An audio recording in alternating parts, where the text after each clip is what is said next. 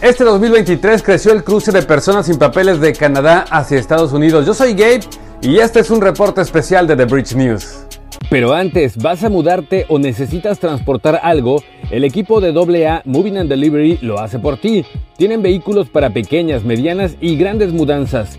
Cuentan con servicio Express Plus y sin mínimo de horas en Toronto y viajes a otras ciudades. También puedes rentar sus unidades. La Real Policía Montada de Canadá advirtió de un aumento de cruces irregulares a través de la frontera con Estados Unidos, particularmente desde Ontario y Quebec. Tan solo en este sector, conocido como el sector Swanton, se incrementó en 550% el número de personas detenidas por la patrulla fronteriza. Entre octubre de 2022 y septiembre de 2023, los agentes arrestaron casi a 7.000 personas de 79 países diferentes, pero en su mayoría de México e India.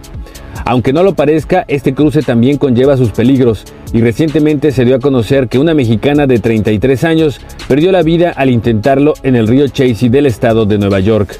Autoridades tanto de Canadá como de Estados Unidos aseguraron que van a intensificar su trabajo para detener a redes criminales que cobran entre 3 mil y 6 mil dólares por persona para realizar este cruce.